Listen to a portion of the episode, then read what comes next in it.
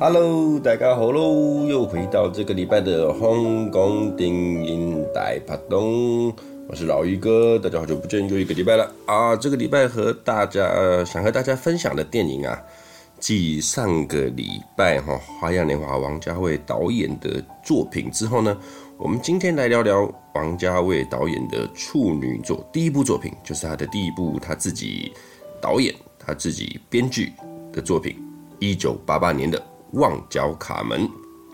那这部《旺角卡门》呢，基本上在八八年刚上映的时候，算是一部非常新颖的风格跟作品。怎么说呢？他这一部的监制哦是邓光荣，邓光荣先生。那基本上王家卫哈，之前有跟大家聊聊过啊，他其实他的他写剧本哦真的很慢，真的很慢，真的很慢。早期啊，他也是在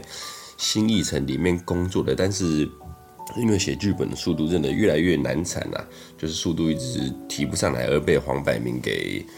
开除了之后呢，他跳出来，渐渐的十年磨一剑，拍出了这一部一九八八年上映的《旺角卡门》。那这一部《旺角卡门》呢，基本上是由刘德华、张曼玉、张学友跟万梓良四个人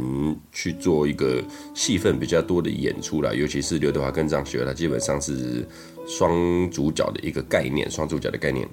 那这一部片哈，可以说是香港电影界的一个嗯很重要的里程碑。怎么说呢？第一个，它本身也是入选呃最佳华语一百部里面其中的一部。然后重点的，在一般熟知香港的梗啊，我们讲这个香港电影很多的梗要接台词啊，然后长片那些的，最流行的就是张学友里面。饰演的这个乌蝇的这个角色啊，其中那个对白？雷哈谁呀雷，就是你吃屎吧你这一部，他对万梓良讲的这一段，基本上哈就是香港梗图最经典的一张梗图。然后呢，基本上这部片哦也是奠定了，我个人觉得啦，在我心中奠定了张学友他的演技，还有张曼玉他的演技。而这一部《旺角卡门》呢，基本上很多的那种运镜的。过程还有它的那个镜头呈现出来的画面跟片段，都会让你觉得说，呃，它不是一般的黑道电影、兄弟电影这种。它很多里面虽然它是讲一个黑道的故事没有错啦，但是它的很多运镜哦，基本上都相当的漂亮。那整部片呢，其实《旺角卡门》这部戏戏名呢叫做《旺角卡门》，是因为。卡门啊，大家都知道，卡门是一一一个一首歌嘛。那卡门这一首歌呢，讲述的是一个出身卑微的吉普赛姑娘啊，吉普赛姑娘她对于爱情十分的执着，然后但是结局是不好的啦，结局是不好的。而就这么一位吉普赛的姑娘哈，王家卫就认为，哎，他写出来的张曼玉就是阿娥这个角色，张曼玉饰演的阿娥这个角色。就跟他很像，就十分的相似感觉，所以就把这一套戏取名为叫做《旺角卡门》。那当然，旺角就是他们吴英哥跟刘德华在戏里面他们混的地方嘛。香港旺角，旺角我去过，算去过两次的，我去过，真的是一个在香港特别繁荣的一个地方啊。旺角波兰街一带，那那边真的是一个购物人设，女人街啊，什么都在那边。那基本上哈，这一部《旺角卡门》啊。它的故事大纲大概就是说，呃，刘德华是一个他在戏里面也叫阿华了，那是在旺角里面一个黑帮的一个成员，算是一个中间层级的一个小干部。然后他有一个小弟，他的小弟就是乌英，乌英就是张学友饰演的他的小弟。然后他们两个呢，基本上，呃，刘德华他的角色刻画算是比较沉稳啊，然后有分寸。那基本上他也算是啊、已经混过来混一阵子了，所以他其实嗯比较没有那种还很打打杀杀那种江湖味、江湖气。那他这个小弟乌蝇呢就不一样，他本身哈，我觉得他有就是在戏里面刻画的过程中，他是就是疯疯癫癫的莽撞做事，不想后果。那连刘德华戏里面戏中也说他是呃文也不行，武也不行，什么都不行，就。心想着干大事的这种人而已，那就真的是不太。简单讲一句，是狗肉上不了酒席呀，烂泥扶不上墙啊，这个概念。那基本上呢，张曼玉在戏里面饰演的角色哈，就是里面的女主角女一号，那她的名字叫做阿娥，阿娥的飞蛾扑火，嫦娥的那个娥，那她的角色呢是算是刘德华一个远方的表妹啊，她的表妹，他们是他们的应该是说刘德华故乡就是在大屿山啊，那阿娥本身她也是住在大屿山，那刘德华从大屿山到香港来当黑道当兄弟的时候。就等于说从乡下到都市去干大事的嘛。然后这个阿娥的表妹因为有病啊，应该是肺部有问题，这种妇女病，所以必须要常常过海啊，坐船从大屿山来香港去看医生。那由于这样来来回回来来回非常的麻烦，所以他那个刘德华在香港的不是香港，对不起，在大屿山的那个亲戚啊，就直接跟他说：“哦，哎，你现在住在香港那边嘛？那。”阿娥啊，就是你的表妹啊，因为你要看医生太麻烦，来来回回，所以决定要去你那边住个几天，跟你接住借住个几天这样子。那刘德华在想说，哎、欸，你为什么说有一个表妹，我怎么都不知道啊？于是呢，两个人就见面了之后，然后阿娥就就像是那种乡下的小女生啊，乡下小女生，然后来到了香港，住在她的表哥家里面，住她的表哥家里面之后，就。去看了医生，他说两个人呢，就在这短暂的相处之后呢，其实产生了一点情愫，一点暧昧啦。然后感觉上就是说啊，她是一个乡下来的女孩，那看到刘德华，哇、还有一个兄弟，蛮有派头的，就很凶的，有点像小妹妹。我我的感觉是这样子的，她有一点那种，不知道你们看不看过《神雕侠侣》？《神雕侠侣》郭襄啊，郭襄她就是。呃，很崇拜的神雕大侠，就杨过的那个情愫在里面，那种英雄概念、英雄情节啦，这种感觉。那整部片的环绕哈，基本上就是在简单说了，就是乌英张学友饰演的这个乌英，他就是在他的江湖闯荡生涯中，不断的、不断的，因为他的个性的问题，不断的出包，然后再让他的大哥刘德华去帮他。收尾啊，帮忙啊，收手这个解决后面啊，切卡针的概念呢、切卡针。那基本上哈，整部片刘德华跟张学友的演技啊，那是没话讲，尤其是张学友在戏里面的演出。那整部片呢，到时候各位这个礼拜你们找来看的时候，要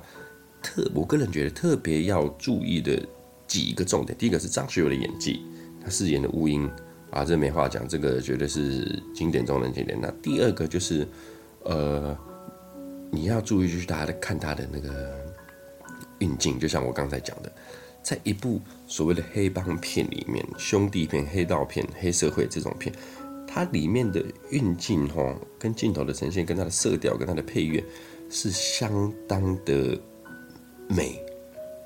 让你不会觉得这就是一个黑社会的片。然后其实它还有很多那种。我觉得艺术片啊，艺术的那种气息多过于，就是他他的温柔，又衬托出了刘德华跟张学友两个在当黑帮的时候的那个阳刚感。等于说这一部片其实是那种阴阳并济的感觉，算是一部非常我个人觉得非常特别的一部黑帮片。老实说啊，我小时候，我年少的时候了，十几岁的时候刚看香港电影。老实说。《旺角卡门》这部片我一直没有很认真的看完过，因为那时候我我我看不懂，我看不懂，我就一直觉得说，哦，黑帮片拍成这样的闷闷的，没什么东西，我真的不能不太能理解。那时候反正我觉得啊，还是果然这种黑帮片还是得看《古惑仔》嘛，得看郑伊健、山鸡、浩南哥他们这样拍，大飞哥啊这样拍的。后面一直到我长大之后才发现啊，原来《旺角卡门》他王家卫导演所要诠释的感觉，并不是一部。单纯的黑帮片，一直到我长大之后才发现的。那这是这一部片，我觉得它的运镜，王家卫导演的运镜手法跟镜头呈现，算是一部大家必须要去注意的一个点。那最第三个点哈，就是我想跟大家分享的，就是说，呃，这部片里面的武打，大家看的时候特别注意。这部哦，他的动作指导啊，其中有一位是董伟。董伟是谁呢？他其实也是一名很厉害的武术指导，在香港。那在目前的，在目前的作品啊比较少，比较广为人知的就是啊，也是跟张学友合作的神枪手与咖喱鸡啊，他在里面就是饰演那个神枪手的角色。那这个董伟啊，他基本上他小时候就是戏班出身的了，他也是师承，我没记错的话，他好像也是师承粉菊花。粉菊花老师呢是在京剧里面，呃，很擅长北派功夫的，然后也学会咏，也会咏春拳的。然后董伟就师承了粉菊花之后，之后香港啊。进入了那个武打的年代的时候，需要很多的龙虎武师，于是董伟就进而也进去当了那个香港龙虎武师的这个职业。那基本上这个董伟相当的不简单，他哦基本上的设计的作品都很厉害，比方说他有获得的奖项啦，呃金像奖九八年的神偷谍影，还有金马奖九九年的紫雨风暴都有。那他跟成龙合作的《特务迷城》啊，跟也是有拿到最佳动作设计。那另外在二零零五年《七剑》，还有二零一零年的《十月围城》，他们都都是都是董伟设计的。那基本上这个董伟哈，我之前看过他的一个访谈，嗯，其实他说他担任了很多的动作设计，尤其是之后，其实他有很多的是，譬如说像《旺角卡门》这部片，它不算是一部实质的功夫片，不算是一部实质的武术片。但是这一部片里面的动作设计啊，动作指导，他是要做出来的东西是什么？就是，呃，你必须要让这一部片看起来啊，它是一部黑社会的作品嘛。那你要让它看起来在，呃，观众看起来说是一种真正的黑社会的打斗，真正的黑社会在干架，我们路上看得到的这种感觉，就总不能说吗？你看那个黑社会打架，然后张学友、刘德华在那边打，突然就打出了一套咏春，让他翻跟斗、飞来飞去的轻功，这是当然不行啊！这是说不说不说不合乎逻辑嘛，对不对？不合乎逻辑。那所以董伟他所做出的概念哈，就是说让你觉得说这个打斗是真真切切实实的，我们在路上看到那个黑社会或者是行车纠纷真的打架会出现的场面。那其实，在《旺角卡门》里面有几幕了，大概几幕的。打架斗殴，黑社会斗殴，我个人觉得哈，董伟动作指导，董伟导师他在做的这些运镜跟动作打架的那个过程哦，是相当的逼真，相当的拟真的，就是说不会让你觉得很唐突或突兀，然后打的又很假。其实很多片都是这样子，就是让你打起来那种套招过程呢，是让你觉得很假，甚至说他的我们讲他拿的给戏啊那些东西，在打的过程中啊，不是。啊，会收力啊什么的，就是看起来就让你觉得有那么一点假。但在这部《旺角卡门》里面，嗯，我看不到。在这部《旺角卡门》里面，你看得到就是董伟，董伟老师哦，他在动作指导这部分，尤其是在几幕跟刘德华，然后张学友还有万梓良他们跟一些小弟比拼打架的过程中哦，相当的逼真，相当的。就是让你觉得，是你在路上看到他们黑社会打架哦，或者你有时候我们上 YouTube 新闻啊那些，他打架真的就是这样子打，就跟真正的打架没有两样，让你完全觉得这部电影就是相当的写实啊。所以我说哈，这一部《旺角卡门》就是一部刚柔并济的作品，刚柔并济的作品。那最重要的是这一部片，其实我刚刚讲，它也入围了最佳华语电影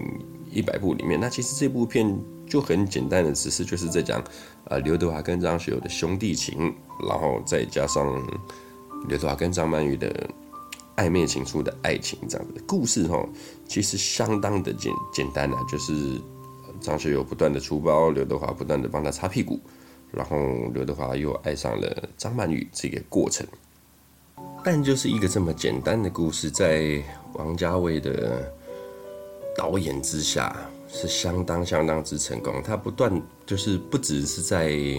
我们说坊间哈，这部片真的是一个很广受好评的一个作品，他连奖项也都拿了不少。这边跟大家报告一下哈，《旺角卡门》这部戏在一九八八年，呃，台湾金马奖，王家卫导演就提名了最佳导演，那张淑平也提名了最佳美术设计。那在同的隔年的八九年的第八届香港金像奖啊，那是更精彩，更精彩。怎么说呢？首先呢，最王家卫导演他个人就提名了呃这部片最佳电影，那也拿也提名了最佳导演。而刘德华呢提名了最佳男主角，张曼玉也提名了最佳女主角，张学友呢则是不止提名，他直接以乌蝇这个角色拿到了最佳男配角的奖项。万梓良也有提名，但是他在里面的演技。输给了张学友一点点。你看这部片相当不简单呢。我刚刚有讲，整部片只有四个人，只有作为最比较主要的剧情的分配，分别是刘德华、张学友、张曼玉跟万梓良那四个人，就分别都有提名了最佳男主角、女主角跟男配角的奖项。那最佳摄影呢是刘伟强也有提名。刘伟强是谁呢？刘伟强就是后面拍的《无间道》《无间道》的这个导演。那个时候呢，他也是摄影师。那其他呢，像是张淑平啊等等的，都有入围。其他什么最佳摄影、最佳剪接、最佳美术指导、最佳电影配乐都有提名。那美中不足的是，唯一得奖的在那一届啊，唯一得奖的只有张学友。那那一届的第八届香港金像奖呢，张学友他其实算是说，如果要我说，这是我私心觉得啦，那一届的最佳男配角提名的名单。在于其他的奖项哈，相对张学友的竞争对手弱了这么一点点，这是我个人讲法。我先讲，因为什么呢？先讲那一届的男配角哈，入围的除了张学友的《旺角卡门》跟万梓良的《旺角卡门》以外，还有呃周星驰的《霹雳先锋》，吴马吴马老师的《中国最后一个太监》，跟曾志伟的《我爱太空人》。那其实相较于周星驰跟吴马还有曾志伟那一届的最佳男配角的入围的这个奖项，他们演技也不是说不好，但是呃。真正的相比之下，我个人觉得连万梓良在《旺角卡门》通尼哥的这个角色都比他们好了那么一点点。那何况是张学友他的完全输出嘛？那所以第八届的香港最佳男配角张学友拿到这个配角的奖项，老实说是实至名归啊。那比方说，我们再来讲到男主角的部分啊，万梓良刚才是最佳男配角，这个都提过不提。男主角的部分哈。刘德华《旺角卡门》入围了之后，他那一年真的是很硬啊！怎么说呢？提名的名单呢、啊，有洪金宝的七小福，他个人在这个七小福片里面饰演自己的师傅于状元于师傅，还有中国最后一个太监莫少聪，这部片也是相当之经典。还有许冠文的鸡同鸭讲啊，前几个礼拜我们聊到鸡同鸭讲，许冠文有靠这个老许这个角色，也在当年入围了最佳男主角。还有张国荣的胭脂扣，哇，这部凄美的作品绝对是。没有争议的入围了。那当年得到奖项的是洪金宝，洪金宝以七小福拿到了最佳男主角。那没办法，刘德华面对这么多强者，而张曼玉呢，在《旺角卡门》的，在王家卫的推波助澜之下，其实张曼玉入围了最佳女主角的部分。但那一年呢，最后是输给了梅艳芳的《胭脂扣》。那这也是没有办法，因为你们如果有看过《胭脂扣》的人哦，就会知道哇。梅艳芳在里面真的是演得非常的非常的扣人心弦啊，只能这么说。那讲到这这个胭脂扣哦，这边就跟各位聊一下，我个人对万梓良的一个崇敬崇拜。你看一下，同一个时空背景，在一九八八年那个年代，呃，胭脂扣也有万梓良的演出，那他在戏里面就是演出一个很文质彬彬的一个，我们讲带有书生气息的那个角色啊。但是同年，你看他在演这个《旺角卡门》里面的这个通尼哥，这个好坏、好贱、好烂的一个老大，哎，明明是同一个人，他确实可以在两部电影里面诠释出两个完全不同的、完全不同的这种演出方式，你就知道哦，万梓良他真的是有演技的人。包含啊、前几集我跟老马有聊到这个卖路人，他在里面戏里面演的那个邓博啊，也是相当之精彩。那王家卫导演呢？本身他的最佳电影跟最佳导演虽然也有入围了，但是也都输给啊，在最佳导演部分跟最佳的电影啊，都输给了《胭脂扣》啊。所以在八八年那一年啊，八九年，对不起，八九年的那一个年代，金马金像奖，其实真正的赢家算是关锦鹏导演的《胭脂扣》了。但是你如果说有入围的话，最多的提名呢是。哦，旺角卡门也是入围了十项，那胭脂扣也是入围了十项，那胭脂扣呢攒回了七个奖啊，那旺角卡门老实说就是张学友捡了个男配角回来，那但是这个东西呢不输，可能应该是这样子讲的，八八年刚出产的这一部旺角卡门哦，是王家卫导演的处女之作。那其实一部处女座导演的作品哈，就可以在金像奖上面拿到这么多的入围提名，就已经是相当相当厉害。很多导演都还没有办法做到这这个事情。但但是哈，这部《旺角卡门》啊，基本上，嗯，王家卫导演受到了很多的肯定之外，《旺角卡门》也奠定了其实就是刘德华、张学友跟张曼玉他们的演技哈，跟那个演艺事业有点因为《旺角卡门》过后又更深层的长大了、进化了的的这种形象，终于备受肯定的这种感觉，尤其是张学友跟张曼玉。那事后呢，包含王家卫导演也是，他在戏里面之后，他的拍摄手法等等的，让他之后再拍其他的，就是我们讲王家卫导演的风格的戏啊，就会让人家觉得说，哦，你一看就知道了，这集一定是王家卫导演的作品的这种概念。那这一部片哦，相当推荐大家去看，然后就去观察一下王家卫导演处女作他的。拍摄这种小故事啊，王家导演一直是问了个，我个人觉得他拍摄这种小故事，你不需要太多人，他只需要两三个人、三四个人作为他的主轴，然后讲一个小故事，他就可以把它讲得很好，讲得很美，讲得很好。那这部片哈，由王家卫导演的操刀之下带出来的刘德华、张学友、张曼玉跟万梓良这四个人哈，在这部《旺角卡门》又用小故事的概念，就可以带给大家很好的一个。电影的这种魔咒啊，我们讲电影 beautiful 的这种魔咒，相当推荐大家看完之后感受一下那个带有情感、带有温度、刚柔并济的黑道片之后呢，下礼拜我们一起再来和好老马开杯酒，喝一杯，一起来聊聊我们在旺角卡门感受到的那个感觉。那这个礼拜就大概到这边，推荐给大家《旺角卡门》，谢谢大家，拜拜。